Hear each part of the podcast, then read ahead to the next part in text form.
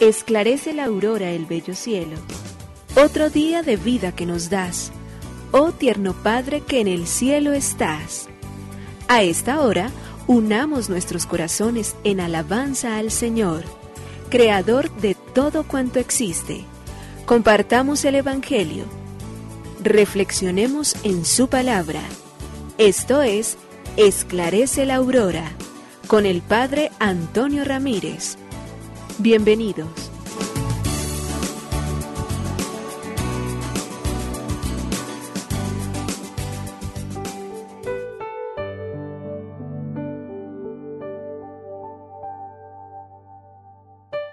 Con los muy buenos días, hoy es sábado 15 de julio del año 2023.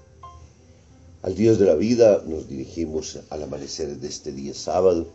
A Él le queremos dirigir nuestra meditación, nuestro agradecimiento. Hacia Él dirigimos nuestra mirada porque estamos conscientes de que Él nos mira todo el tiempo y somos nosotros muchas veces quienes escapamos de la luz de su mirada.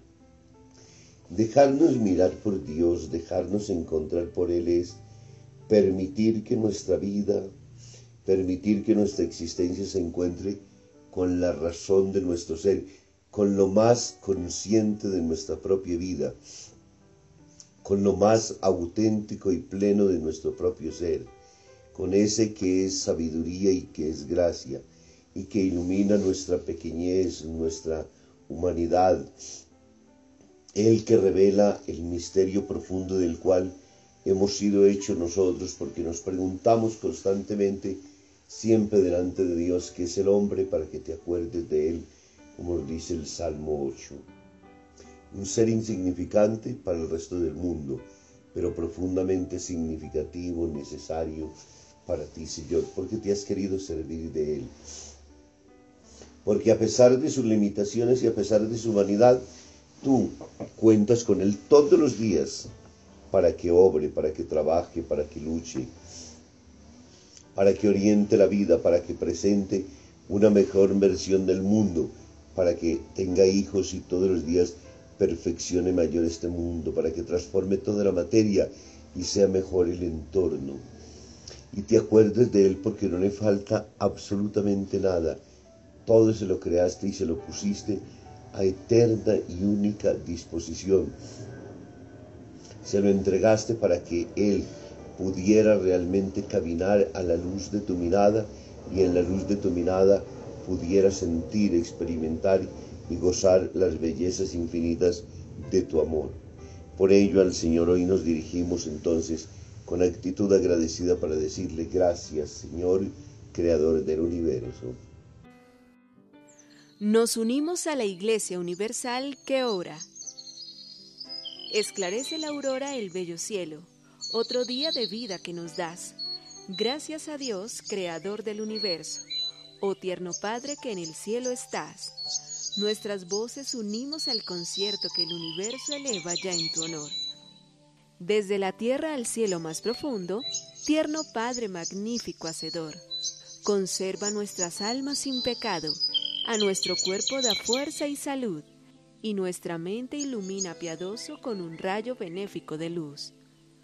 Por nuestra amada patria suplicamos, por la iglesia elevamos oración, por nuestros amados padres y familia, siempre dichosos los hagas tú, Señor. En tu santo nombre, comenzamos este día de vida que nos das. Haz que lo acabemos santamente, oh Padre nuestro que en el cielo estás.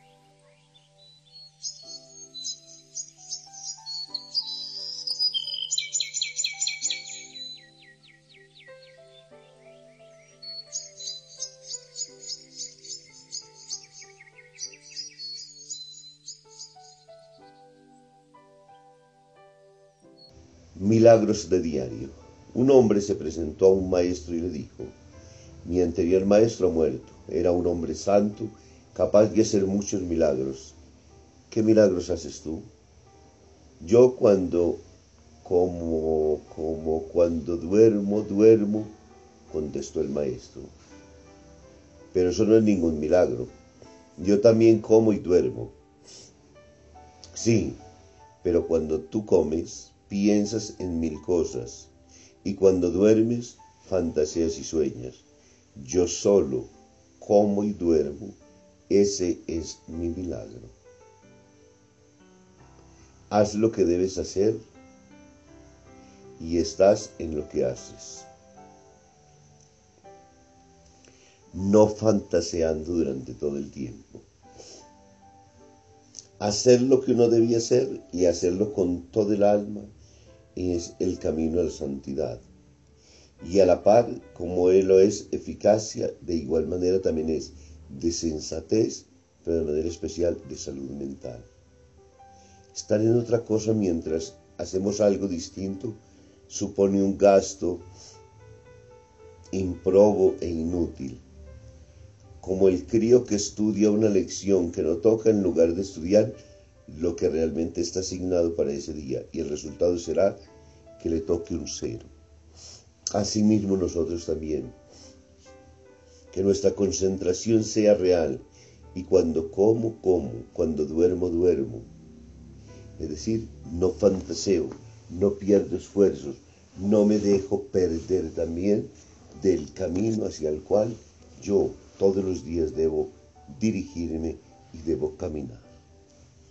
Del Santo Evangelio según San Mateo, capítulo 10, versículos 24 al 33.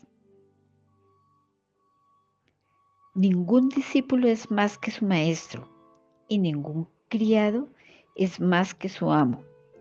El discípulo debe conformarse con llegar a ser como su maestro y el criado como su amo. Si al jefe de la casa lo llaman Belcebú, ¿qué dirán de los de su familia? No tengan pues miedo de la gente, porque no hay nada secreto que no llegue a descubrirse, ni nada escondido que no llegue a saberse.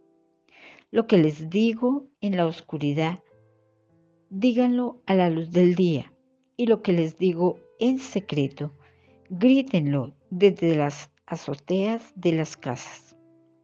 No tengan miedo de los que pueden darles muerte, pero no pueden disponer de su destino eterno. Teman más bien al que puede darles muerte y también puede destruirlos para siempre en el infierno. ¿No se venden dos pajarillos por una monedita?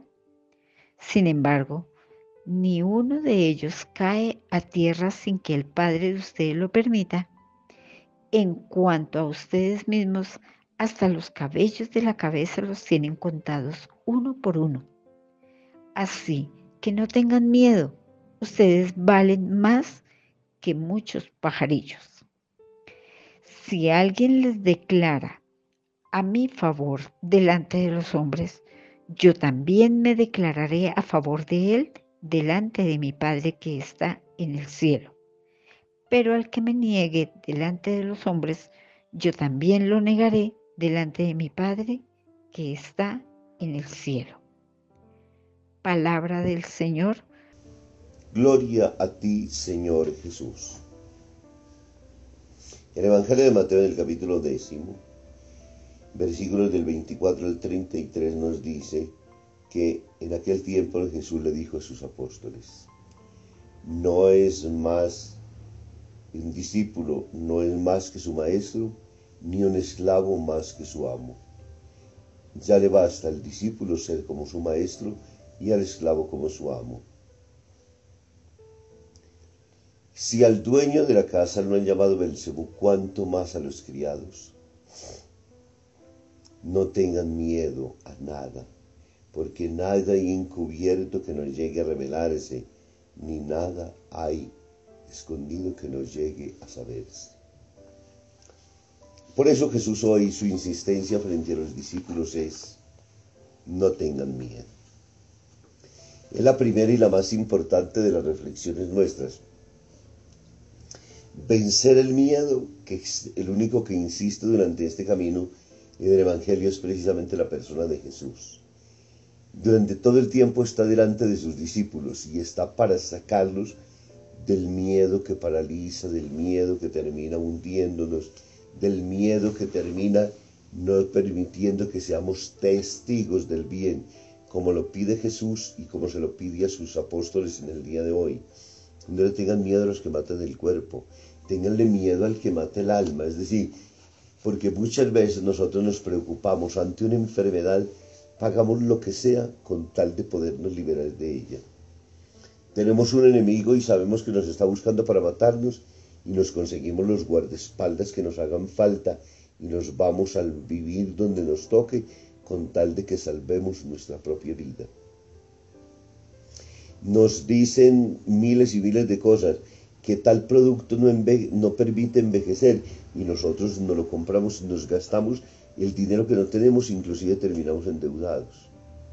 Nos dicen que eh, hay solución para, solución para, y nosotros de inmediato, con tal de que nuestro cuerpo esté bello, con tal de que este cuerpo esté en ritmo, a tono con el mundo entero, no importa lo que haya que hacer. Los menfurjes que haya que echarnos, las cremas que haya que comprar, las pastillas que nos hagan tomar, todo finalmente es permisible y todo es necesario en la vida cuando nos dedicamos a rendirle solamente culto al cuerpo. ¿Y al espíritu qué? ¿Dónde queda aquel ser espiritual, el alma de nuestro propio ser, que se pierde porque no la cultivamos nunca? Por ahí hay una, un, el Facebook del muro dice que nos dicen gordos y nos preocupamos, nos ponemos a dieta para tratar de bajar. Nos dicen brutos y nunca nos compramos un libro siquiera para leer. Entonces, la realidad del mundo es que no estamos interesados en tratar de transformar nuestra existencia espiritual, es decir, ahondar en los valores del espíritu, que es de los que Jesús hoy nos está diciendo. El cuerpo, eso es comida para gusanos, por bello que sea, por cirugías que tengan. Al contrario, hay cuerpos que van a ser demasiado costosos y va a ser un banquete demasiado deleitativo para muchos animales después de que hayamos muerto porque todo ese dinero pues se tendrá que reflejar de alguna manera. Pero ahí está precisamente lo que Jesús nos está diciendo hoy. No se preocupen, no se llenen de vanidad, no se dejen apabullar por el mundo que todo el tiempo los quiere esclavos solamente de condiciones meramente humanas. Busquen lo eterno, busquen lo duradero, busquen allá donde la polilla no se come, ni roe los tesoros, ni acaba absolutamente con nada. No es moho que acaba con el, por fuerte que sea el hierro, termina por comérselo totalmente. Así mismo Jesús nos está diciendo hoy, no tengan miedo a los que matan el cuerpo, tengan miedo al que mata el alma. Es decir, pidámosle a Dios que nos dé conciencia de que además de este cuerpo tenemos alma. Pidámosle que esa alma se conserve para Dios por todo el buen obrar, por todo el buen vivir. Bendiga el Padre, el Hijo y el Espíritu Santo. Muy feliz y bendecido día.